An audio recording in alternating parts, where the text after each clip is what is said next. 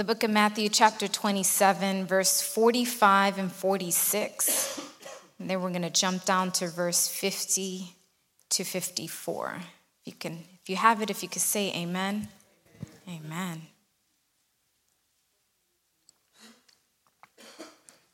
Book of Matthew 27, 45 and 46 reads, From noon until three in the afternoon, darkness came over all the land.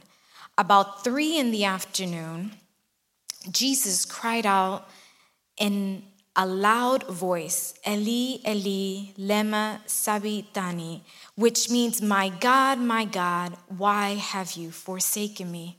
Let's go down to verse 50. And when Jesus had cried out again in a loud voice, he gave up his spirit. At that moment, the curtain of the temple was torn into from top to bottom. The earth shook, the rocks split, and the tombs broke open. The bodies of many holy people who had died were raised to life. They came out of the tombs after Jesus' resurrection and went into the holy city and appeared to many people. Lastly, verse 54 when the centurion and those with him who were guarding Jesus saw the earthquake and all that had happened, they were terrified and exclaimed, Surely he was the Son of God. Let's pray. Father, we come before you, Lord, in this beautiful Sunday morning, Father. I ask that you open up our hearts and our minds so we can be receptive to the word that you're going to bring to us, Father. Use me as a vessel to minister to your people. I ask that you take away any distractions that might come during this time so we can focus on what you have for us in this morning. In the name of Jesus, we pray, Amen and Amen. Amen. You may be seated. So many strange or weird things happened the day Jesus died. It actually became dark at noontime, and the earth shook. There was an earthquake, and these tombs were open, and a bunch of different holy people, like the scripture says, came out of them. But what was most puzzling, what caught my attention was that the veil of the temple was torn. And this wasn't just like a small rip, the veil was completely torn from top to bottom. It somehow was done by invisible hands. And this happens at the very moment Jesus gave up his spirit. And what did this mean? And today's title for the message is Torn Veil or velo rasgado. But first, we're going to look at what is symbolized. What was the purpose of the veil? This veil was a large piece of material. It was woven blue, purple, crimson, and white thread, and there was an embroidery on it. And this veil had many, many layers. It was very thick. And it was the barrier wall that separated the holy place from the most holy place or the holies of holies in the temple. And those that were able to enter into the holy place were the ordinary priests, but the ones that could enter into the most holy place was the high priest. And they could only enter into this area one time a year, the Day of Atonement. And so the purpose of the veil was to conceal, it was to keep secret, or to keep the outsiders from seeing or having easy access into the most holy place. And so the holy place, as we know, held the Ark of the Covenant. But this veil it was 60 feet long and 30 feet wide. For those of you that need to have a visualization, 60 feet is the length of a bowling alley, the lane, or a semi truck and its trailer, or the distance between the home plate and the pitcher's mount. That's 60 feet. That's how long this veil was. And the thickness was four inches. It's more or less the thickness or the width of a person's hand, of a man's hand, four inches thick. And according to the scripture, it took 300 priests to hang the veil due to its weight.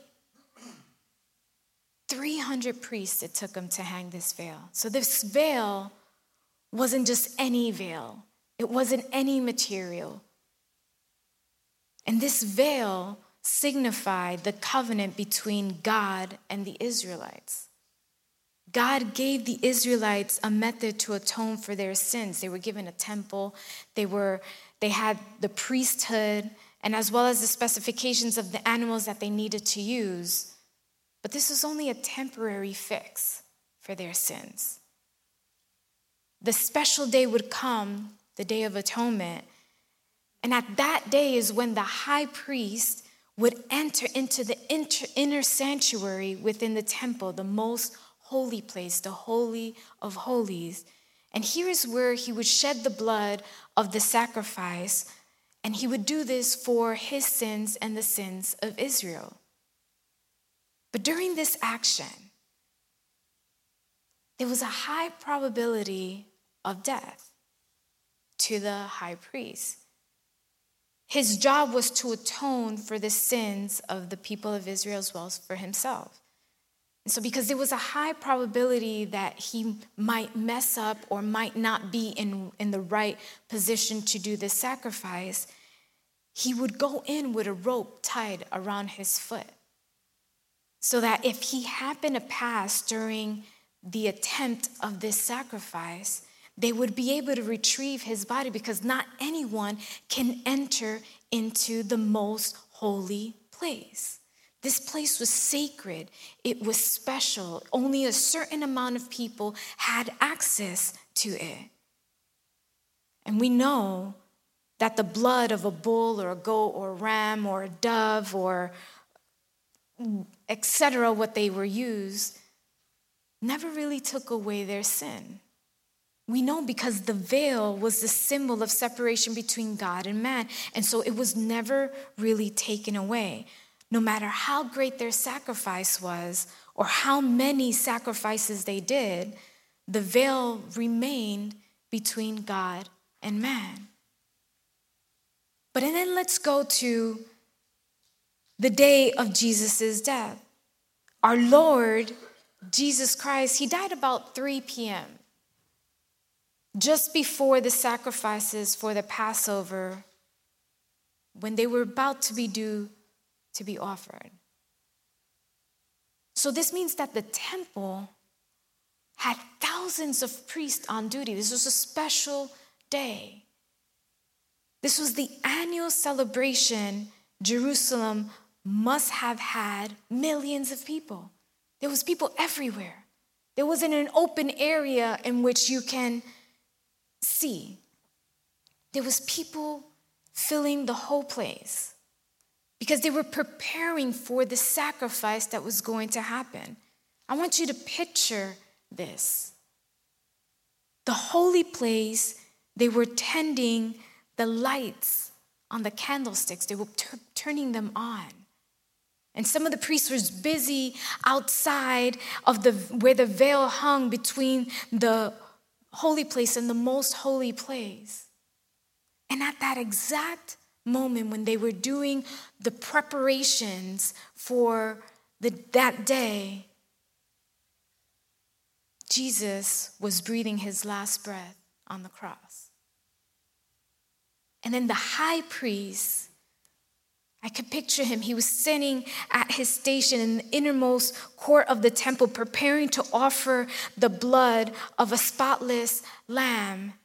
And at that very instant, when Jesus dies, the massive fortified veil that stood between those places was suddenly split in half. Remember, this veil is the thickness of your palm, it's four inches. It took 300 priests to lift it. The sound of this veil tearing must have been deafening. And it wasn't just a slight breakage in the veil, it was from top to bottom. Only God could have torn that veil because no one could have done it. Have you guys ever tried breaking the Houston phone book? For those of us that still have it, we can't. So if we can't do that phone book, who could have torn that veil? I can imagine seeing the priest, and I can see them looking at the veil and it's tearing and they can hear it. Then the earth shook. There was an earthquake. It shook the temple, it shook the city to the, to the point that the tombs open up. And when you look and when you study, it said that the middle lamp of the candlestick in the holy place went out, the middle one. I believe that the priests were so struck with fear that they fled from that holy place because they probably thought that something was going to happen to them. There was going to be sudden death. But that veil was the old covenant that was destroyed. It was a miracle that began when Jesus, I'm sorry, when Moses went up to Mount Sinai and ended when Jesus went up on Mount Calvary. The old covenant was abolished, it was destroyed, it was removed, it was taken away the moment that Jesus died on that cross. Have you ever thought of why the veil didn't rip when Jesus was being beaten? Or why didn't the veil fall or come down or something happened to it when he was crucified? Why did it happen only when he died? Why did that happen at that moment? That's because the scripture says a will is in force only when somebody has died, and that's from the book of Hebrews, chapter 9. But the moment Jesus died, the new covenant promised in Jeremiah 31 31 was put into effect. Look what it says. The days are coming, declares the Lord, when I will make a new covenant with the people of Israel and with the people of Judah. There was a significance of the veil being torn. There was a significance, there was a reason. It was because Jesus was the perfect sacrifice. Había un significado del velo siendo rasgado. Era porque Jesús era el sacrificio perfecto. Look at what Hebrews 7 27 and 28 says. Unlike the other high priests, he does not need to offer sacrifices day after day first for his own sins and then for the sins of the people. He sacrificed for their sins once for all when he offered himself. For the law appoints as high priests men in all their weakness, but the oath which come after the law appointed the Son who has been made perfect forever. But what made the blood of Jesus so precious? ¿Qué hizo la sangre de Jesús tan preciosa? Porque él tenía la sangre de Dios. He had the blood of God. En el momento que el Espíritu Santo entró en María, ya cambió. He was perfect from conception the quality that gave Jesus' blood infinite power to atone for the sins of the countless of people was God. Because of that action, the blood of Jesus was perfect, was precious, because it came from God. How many of us can thank God for the marvelous blood of Jesus? It was also precious because his blood was innocent. Su sangre fue o es inocente. La escritura nos declara que Jesús vivió una vida sin pecado durante la vida que él tuvo aquí en la tierra, sin pecado. ¿Quién de nosotros podemos decir que hemos vivido una vida sin pecado? Nadie. None of us are perfect. We can't say we've lived a life on this earth without sin. We've all messed up, no matter what position or what title we hold. But the blood of Jesus that was shed on the cross was untainted. Era una sangre que no tenía mancha. He was capable since he was without sin.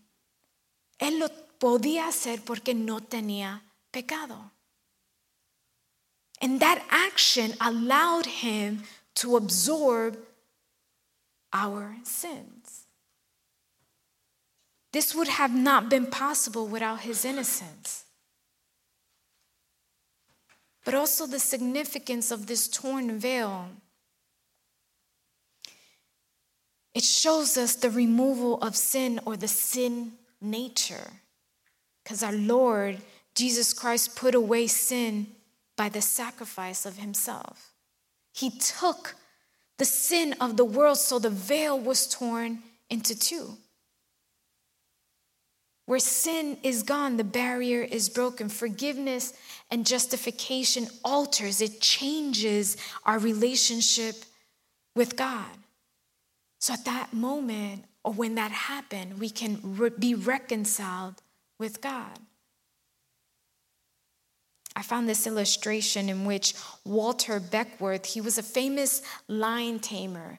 And what he did was he wanted to change the nature of the lion cubs. And so he decided to only feed them milk. And now they're 10 months old, and something happened which shot down his theory. His wife called him and say look at the cubs. And so he goes out and he looks at the cubs and he sees in the distance that there is a donkey eating some grass and the milk fed cubs are stalking towards it. And then suddenly one of the lions pounces on this donkey throws the donkey onto the ground and sinks his fangs into it We're no different from those lions. We must have to change our basic nature. We were born into sin, so that nature needs to change. And praise God that He provided that ability for us to change because He died on the cross for us. His blood was shed so we can have a chance at eternal life. The significance of the torn veil is the impartation of a new nature. Tenemos una nueva naturaleza porque el velo fue rasgado. When God's Holy Spirit came out of the most holy place, He came out to us to give us a new nature. Because Paul says in 2 Corinthians chapter 5 verse 17, therefore if anyone is in Christ, the new creation has come, the old has gone, the new is here. So the very second that Jesus died, the veil was instantly torn in two.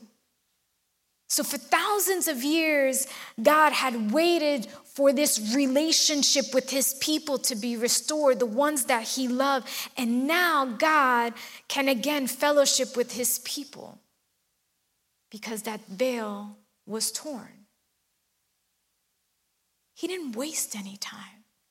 He's like, I need this, I need to take advantage and be able to have that opportunity with them. He goes, I want to interact with you. I want to talk with you like you talk with your friend. I want you to come with to me like you go to your best friend when you have a need or like when you go to the doctor when you're sick. He didn't waste any time. He said, I needed to make sure that paradise was available to you, so I am going to allow my son to die on the cross for you. This paradise that was once lost because of the actions of Adam and Eve, now we regained it because he shed his blood for us. And now we have free access to the presence of God. Tenemos acceso libre a la presencia de Dios porque el velo fue rasgado. Everything that we lost in Adam, we have now gained it with Jesus. Todo lo que perdimos con Adán ahora lo tenemos con Cristo Jesús. El velo rasgado significa el camino al lugar más santo que ahora está abierto a todos aquellos que creen en Él. That torn veil is the way that we now have open access to God. We don't have to go through someone. We don't have to say, hey, I need you to sacrifice this and atone for my sin. We don't need to do that. Because the veil was torn and now we have easy access onto God. But it is up to you. Will you remain outside of the most holy place? Or is the veil torn in your life?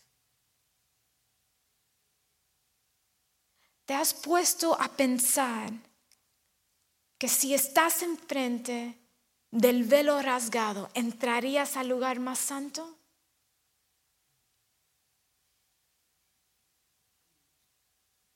¿Qué es el velo que nos separa de Dios?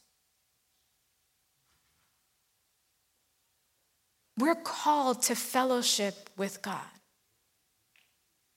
We are called to pray, and it's not just a prayer, it's an, an, intercessory prayer. It's not just, Lord God, help me. No, it's you got to put all your umph into it.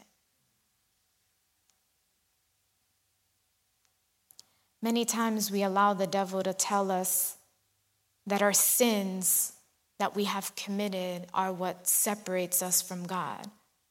But don't allow him to, or don't allow the power given in those words. Don't allow that to change. Don't allow those words that are said to you to limit you from entering into the most holy place. Because if we have confessed our sins, then nothing can separate us from God. And with this, I'm going to start to close. We can learn a couple of things from the torn veil. Our sins are forgiven. Podemos aprender del velo rasgado que nuestros pecados han sido perdonados si nos hemos arrepentido. El testimonio del velo rasgado es que nuestros pecados han sido perdonados y que la separación entre Dios y el hombre ah, de ahí empezó y no va a parar. Porque no va a parar por el sacrificio de Jesús. The relationship that now we can have with God will not stop because of the sacrifice that Jesus did. And we can also learn from this torn veil that God loves us. Because look at John 15 13. It says, Greater love has no one than this to lay down one's life for one's friends. Would you give your life for your friend?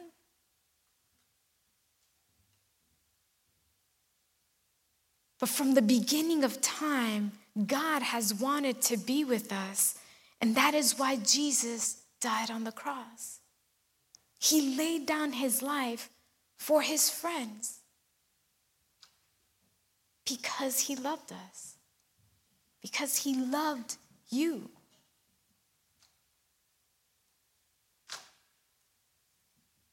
From that torn veil, we also learn that fear is banished forever. Romans chapter 8, verse 31 and 32 says, What then shall we say in response to those things? If God is for us, who can be against us?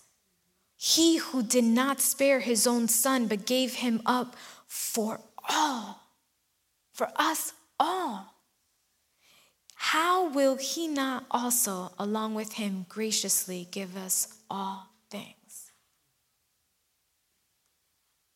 The scripture is telling us we don't have to be afraid ever again. How great is the love of God that He won't allow anything to keep us out of heaven. He's like, I'm going to send my son for you. I want to be able to interact with you. I want to be able to talk with you, to have coffee with you, to just sit and chat with you. I want to have that time with you.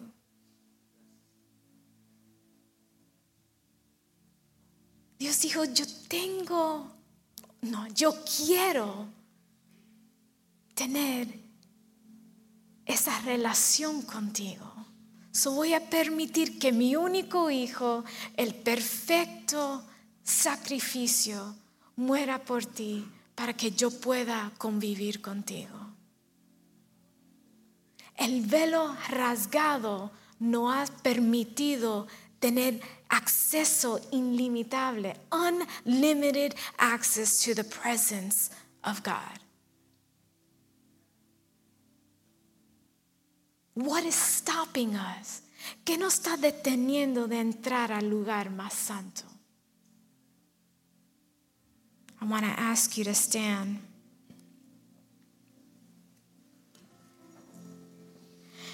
There was this time and before Russia was organized with numerous tribes, the largest tribe had a great chief who was very strong and very powerful, and he was unmatched, and someone kept stealing among his tribe. And no one could know who this thief was. And so the chief set the punishment for 20 lashes. And, but the stealing continued. So he upped the lashes to 40. And it kept on. And so he upped the lashes to 50. This was very significant because there wasn't anyone that could withstand 50 lashes but the chief himself. Finally, the thief was caught. It was the chief's mother. And no one, no one, no one, no one in the tribe thought that he would punish her. But he brought her before them and he told them, strip her back, tie her hands, and bring the whips. And he told them, prepare to strike. He commanded them. And as the soldiers raised the whip, he cried, Stop! He came down off of his throne, he disrobed himself, and he wrapped himself around her. And then he proceeded to say, continue with the punishment. This is what Jesus did for us on the cross of Calvary. Jesus Christ is our high priest who has given himself as the perfect sacrifice. Today, we don't require the Levitical high priest, as we can see in Solomon's temple, because Jesus Christ has removed that veil through his sacrifice. But today, the veil has been removed. Hoy el velo ha sido quitado. Tenemos acceso directa a Dios. No necesitamos ir a alguien más a quien nos diga, necesitas hacer esto para poder que tus pecados sean perdonados. We don't need to have an intermediate person. We have direct access to Him. We don't require priests. Jesus Christ is our high priest today, which has given us a better covenant.